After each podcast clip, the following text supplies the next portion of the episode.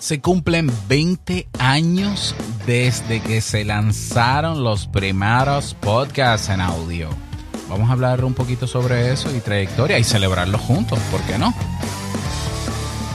¿Estás interesado en crear un podcast o acabas de crearlo? Entonces estás en el lugar indicado porque en este programa tendrás claves, técnicas, herramientas, aplicaciones y respuestas para que lleves tu podcast al siguiente nivel. Y contigo tu anfitrión, podcaster y soloprenur que ha hecho del podcast su mejor medio para vivir, el del apellido japonés pero dominicano hasta la tambora, Robert Sasuki. Abre bien tus oídos porque esto es podcast. Hola, ¿qué tal estás? Bienvenido, bienvenida a este nuevo episodio de Esto es Podcast 2.0. Yo soy su servilleta, Robert Sasuki, y en el día de hoy vamos a celebrar los 20 años desde que comenzó todo este meneo, todo este movimiento del podcasting. ¡Aplausos! Happy birthday to you. Pues sí, mira, según los registros, según los registros en internet, eh, de hecho, la fuente es Pod News, que es una plataforma de información sobre podcasting de larga data, altamente confiable y sobre todo transparente. Fue el 9, el 9 de julio del año 2003 cuando se publica el primer podcast, supuestamente, el primer podcast eh, utilizando los elementos del RSS feed. Fíjate todo lo que estoy diciendo. O sea, podcasts que eh, viajaran a través del RSS feed, el primero que se crea, eh, anda por aquí el nombre, déjame buscarlo. Em, bueno, y te voy a buscar el, no, el, el, autor también. Aquí lo tengo. El primer, eh, la primera serie de conversaciones que viajaron a través del RSS feed con las etiquetas de audio y video, pero en este caso fue un podcast de audio, eh, fue de Christopher Lidom, o no sé si es Lidom, es Lidom porque es con Y. Christopher Lidom en el año 2003, 9 de julio, ¿no? Comenzaron a publicarse, porque antes se estaban haciendo audios, se estaban haciendo programas en audio digital, pero se colocaban en una sola plataforma, en una sola página web. ¿Ya? Al momento de que tanto Dan Curry como Dave Wiener, que fue de los padres, de los primeros iniciadores del movimiento, Dave Wiener, un experto en informática que fue quien comenzó a trabajar el agregar las etiquetas en el RSS feed, donde solo viajaba texto, para que viajase también un, una URL de un audio. para el año 2003 es cuando comienza a publicarse podcast a través del RSS feed, lo que hoy conocemos como el verdadero podcast, ¿no? Lo que es podcast un archivo de audio o video que viaja a través de un archivo XML eh, a través del RSS feed, ¿ya? Que no es más que una manera de, de intercomunicar plataformas, por decirlo de manera simple, ¿no? Para no meterme en lo muy técnico. Entonces, eh, muchas cosas han pasado en 20 años de este movimiento, algunos le llaman industria, eh, llámele como usted quiera, pero es podcasting, así que se llama podcasting. Recuerda que el término podcast comenzó, se acuñó el de podcast, no el de podcasting. El de podcast se acuña en 2004 con Ernest Hemingway, eh, un periodista de creo que de New York Times, con un artículo que hace la fusión entre pod, referente a iPod o encapsulado, y cast, transmisión. ¿Ya? Pero Dave Wiener y eh, Adam Curry ya usaban el término podcasting, ¿ya? Haciendo la, haciendo la comparación con broadcasting. Broadcasting es transmitir en tiempo real, en vivo, lo que hace la radio. Siempre ha hecho broadcasting a través de ondas hercianas. Y ellos dijeron, vamos a hacer podcasting porque pod es cápsula, vamos a encapsular este audio, este programa de radio, para que se pueda escuchar en diferido. Eh, que se sepa. Y eso está escrito. Eso, eso no me lo estoy inventando yo. Ya, eso, eso está escrito. Entonces, ¿han pasado muchas cosas en esos 20 años? Sí. a ver, los primeros cinco años del podcast quizás un poquito más, vamos a ver, 2003, eh, 2004, 5, 6, 7, 8. Sí, mira, vamos a ver, los primeros 5 o 6 años del podcast fueron bastante tímidos. Poca gente sabía lo que era un podcast. De hecho, los que podían llegar a saber lo que era un podcast eran personas que tenían algún eh, computador de Apple o algún dispositivo de Apple. Porque no fue hasta el año 2006-2007 cuando en iTunes se, comienza a incorporar el tema de los podcasts y se convierte en un atractivo, pero la mayoría de la gente que usaba iTunes era porque tenía o un MacBook o un iMac o un iPod o un iPhone. Entonces, esos primeros años fueron bastante tímidos porque un grupo reducido de personas podía llegar a ese contenido, pero no necesariamente lo consumía. ¿Ya? En los próximos cinco años, ya hasta, bueno, o cinco no, un poquito más, hasta llegar a 2017, se comienza a internacionalizar mucho más el podcast, comienzan a aparecer producciones en diferentes idiomas, la cartelera o el catálogo aumenta, todavía muy tímidamente, sí eh, progresa cada año, cada año hay un aumento de nuevas producciones en el mundo del podcast, todavía muy tímido, pero es en el 2019 cuando comienzan a darse movimientos importantes que aceleran el crecimiento del podcast. Una de ellas es que con la entrada de Spotify y con la entrada de Spotify al movimiento, queriendo, primero adquiriendo Anchor, por ejemplo, que fue en el año 2019, eh, y haciendo la inversión publicitaria importante para que la gente hiciera podcast a través de Anchor, pues eso le dio un verdadero empujón al movimiento y comenzaron a crearse muchas más producciones porque la gente entendía que era algo fácil, que sí, que siempre ha sido más o menos fácil hacerlo. Pero no fue hasta el 2020 que hasta el momento en la historia de estos 20 años se puede decir que si ha habido un año del podcast, es el 2020 no solamente porque se crearon, se, cuadruplicó o quintuplicó la cantidad de producciones en un solo año, sino también porque la mayoría de la población conoció lo que, lo que era un podcast en ese año. O sea, todavía en 2019 yo tenía una clase en la universidad con 10 estudiantes y 9 no sabían lo que era un podcast. Hoy, de 10 estudiantes, 9 saben lo que es un podcast y uno tal vez no lo sabe. Entonces, si se puede hablar de año de podcasting, por todo lo que pasó, bueno o malo, pero eh, por el empuje que hubo enorme, fue el 2020, definitivamente. Fue el año 2020. ¿Ok? Mm, claro, también han pasado otras cositas en el movimiento. Ahí, mira, mira, déjame, espérate, déjame quedarme en el 2020 porque me falta mencionarte que fue en el 2020 donde Adam Curry y Dave Jones, no Dave Winner, Dave Jones, comienzan a trabajar para actualizar, hacerle mejoras y agregar nuevas etiquetas al RSS Feed, así como lo hizo en el, 2000, en el 2001, comenzó a hacerlo con Dave Winner, Adam Curry. O sea, el mismo que comienzas a crear todas estas características para que el RSS feed, en el RSS feed viaje el audio y el video, en el año 2020 dice, vamos a revolucionar o vamos a evolucionar el RSS feed vamos a hacer una nueva versión con más etiquetas para que esté más enriquecido eh, el podcast. Y es ahí donde se crea el movimiento del podcasting versión 2.0, que también hace que lleve este podcast esa, esa versión, ¿no? Haciendo honor y homenaje a esa evolución del podcast. Y es ahí donde se empiezan a agregar muchísimas etiquetas que hoy tenemos.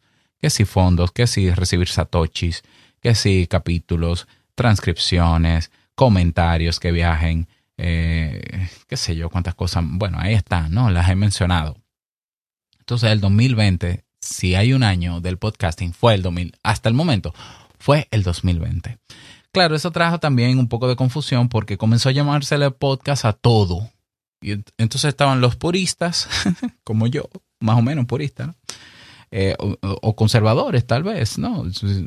o, fieles al origen y están los que dicen que un podcast es cualquier cosa. Todavía hay gente que dice que los videos que están en YouTube son podcasts. Y yo digo que no. No, ¿por qué no? ¿No? ¿Por qué? Porque podcast es el archivo de audio y video que viaja a través de un RSS feed.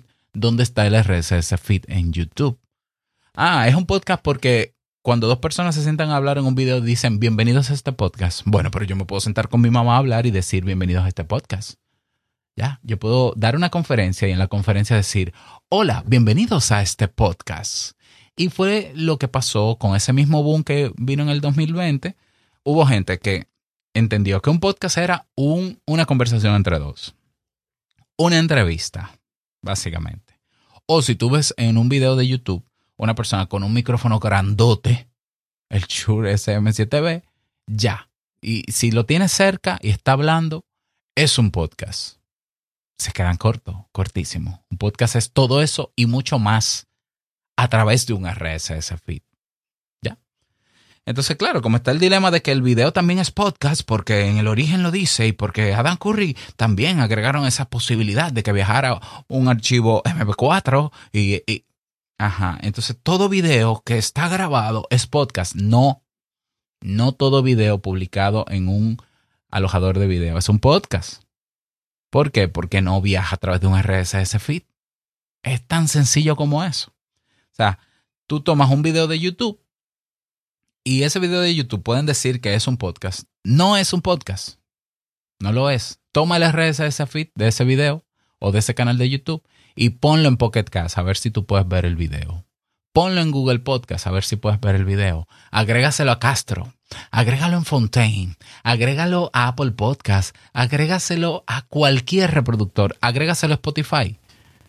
No es un podcast. No tiene un RSS feed funcional que pueda distribuirse ese video o ese canal de YouTube a diferentes plataformas. Ahora, si tú te vas a una plataforma como TreeSpeak, treespeak.tv, desde que tú creas el canal, te da un RSS feed de ese canal.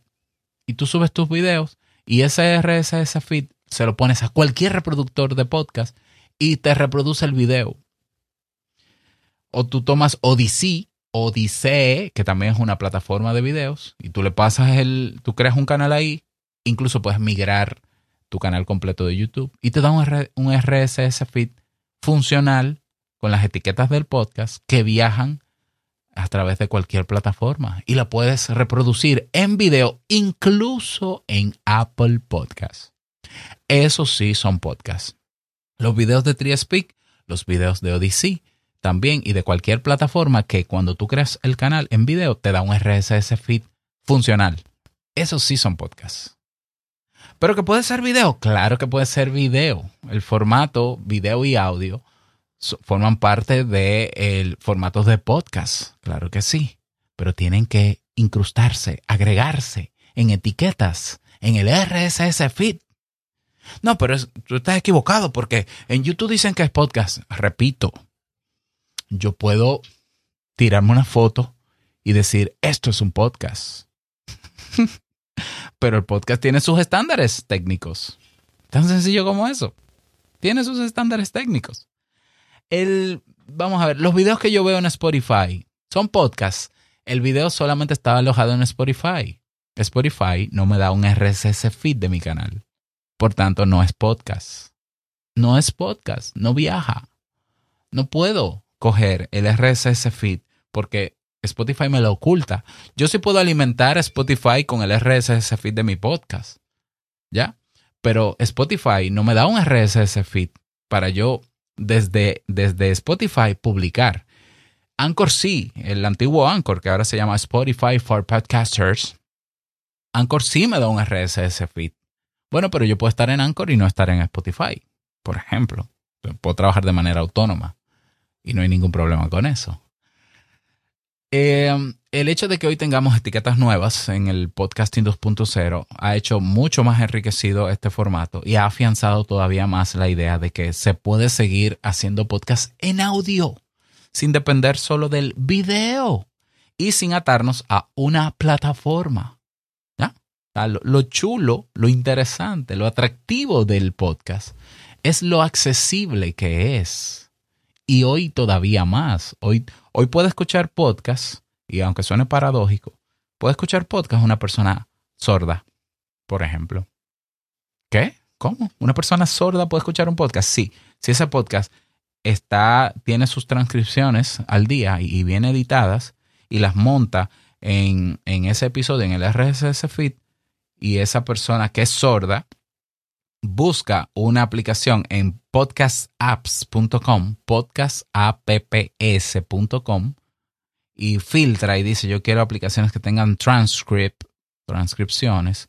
Se va a encontrar ahí con Fontaine, se va a encontrar ahí con Podverse, se va a encontrar ahí con eh, Curiocaster, se va a encontrar ahí con eh, Castamatic, Pod, eh, ya dije Podfriend, y cualquiera de esas aplicaciones, entre otras, que seguro que habrá, la descarga, reproduce el audio y lee y puede leer lo que se dice. Y ya no solamente eso, sino que ya se puede identificar quién habla, quién habla en, en la transcripción. Y sale la fotito, cuando es Adam Curry, cuando es Dave Jones, etcétera, etcétera. Eso lo hace mucho más accesible, mucho más diverso, mucho más completo que un video de YouTube, incluso. ¿Ya? Lo que ha hecho que el podcast permanezca es su capacidad de ser descentralizado, de no depender de una plataforma. ¿Por qué? Porque esa plataforma se puede un día ir o puede cambiar sus políticas. Apenas hace un año, apenas hace un año, en el año 2022, o fue, o fue en el inicio de este año 2023, fue que YouTube creó una etiqueta llamada podcast y comenzó a decirle a la gente, sí, vengan, suban sus podcasts para que aparezcan en YouTube Music. 20 años después, porque a las plataformas que son centralizadas de grandes empresas, no les interesa que el podcast viaje a través de nada ni que vaya a otro sitio, sino que se quede en un solo sitio. Empresas como Spotify, empresas como Google, empresas, empresas como YouTube, que es lo mismo que Google, y, bueno, Apple Podcast no, no, es un poco indiferente ante todo esto. Pero esas empresas quieren que tú escuches y consumas contenido solo dentro de ellas. No que tú tengas un pocket, un pocket o que tú tengas Overcast, o que tú tengas Podcast Addict. No le interesa. Entonces ellos hacen todo un revuelo que yo creo que favorece al movimiento porque más gente se entera de lo que es un podcast, aunque los confunden también porque YouTube está llamándole podcast a sus videos, que tú tienes que crear cada uno de esos videos y subirlo manualmente, no conectado a un RSS feed, pero que tampoco ese video tú lo puedes ver en tu reproductor de podcast favorito, solo en YouTube, le llama podcast, aumenta la confusión, pero el podcasting sigue su esencia, sigue siendo lo que es, sigue con posibilidades. YouTube podrá quitar la etiqueta en unos años, podrá eliminar YouTube Music como ya está eliminando los resultados de búsqueda de Google Podcast, como va a eliminar a Google Podcast dentro de poco probablemente, y el podcast seguirá existiendo. Si hay algo que yo he vivido durante estos 10 años, de los 20 que existe el podcasting, yo tengo más o menos 10 haciendo podcast más o menos, casi 10. es la cantidad de plataformas de podcast que vienen y van. Redes sociales de podcast y de audios que vienen y van. Reproductores de podcast que vienen y van. El magnífico directorio que ya este es el mejor que vienen y van. Pueden venir e irse. La ventaja de tener un estándar a través de un archivo RSS feed es que lo que necesitamos es algo, un receptor que lea ese archivo.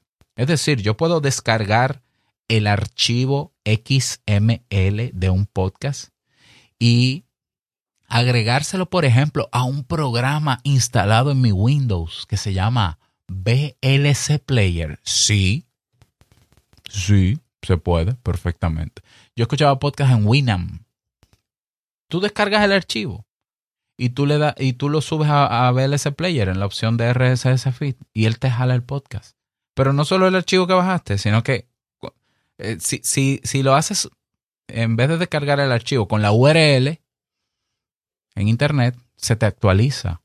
Y no necesitas otro reproductor conectado a internet. ¿Ya? Eso es gracias al trabajo que han hecho esta gente. Si Dave Jones, si Dave Winner, si Adam Curry no hubiesen hecho esto en este estándar, el podcast hoy fuera, fuera un, un nombre fancy que lucharían tres plataformas por ese nombre y que sería un verdadero desastre, como de hecho lo es en esas plataformas. Pero el que sabe un poquito de cultura, el que conoce un poquito sobre esto, sabe lo que es un podcast y sabe que podrán llegar 10 mil más, invertir todos los millones del mundo, que tampoco lo van a recuperar. Y el podcast tiene una esencia. Es lo mismo que la radio. La radio, todos sabemos que con un aparato receptor de radio AM/FM, lo que necesitamos es ubicar una estación para escuchar radio. Puede llegar cualquier persona y decir, esto es radio. Mira este dispositivo, esto sí es radio en internet. Mira, cuando no haya internet, yo busco el aparatito y sintonizo a MFM, busco la frecuencia y voy a escuchar radio. Porque la radio tiene una esencia desde que nació y tiene un estándar técnico. Lo mismo el podcasting. Podrán llamarle podcast hasta, hasta un libro. Esto es un podcast, un libro.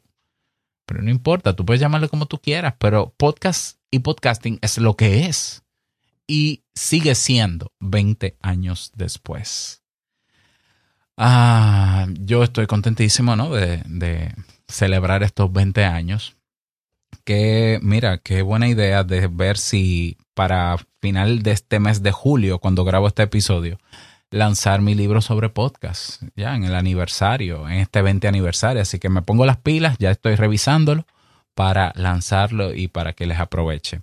¿Cómo has vivido tú todos estos años en el podcast? ¿Cuál ha sido tu experiencia? ¿Qué plataformas usas? ¿Qué has visto venir? ¿Qué has visto irse? Cuéntanos en, nuestro tenemos un canal en Telegram, arroba Robert Sasuki.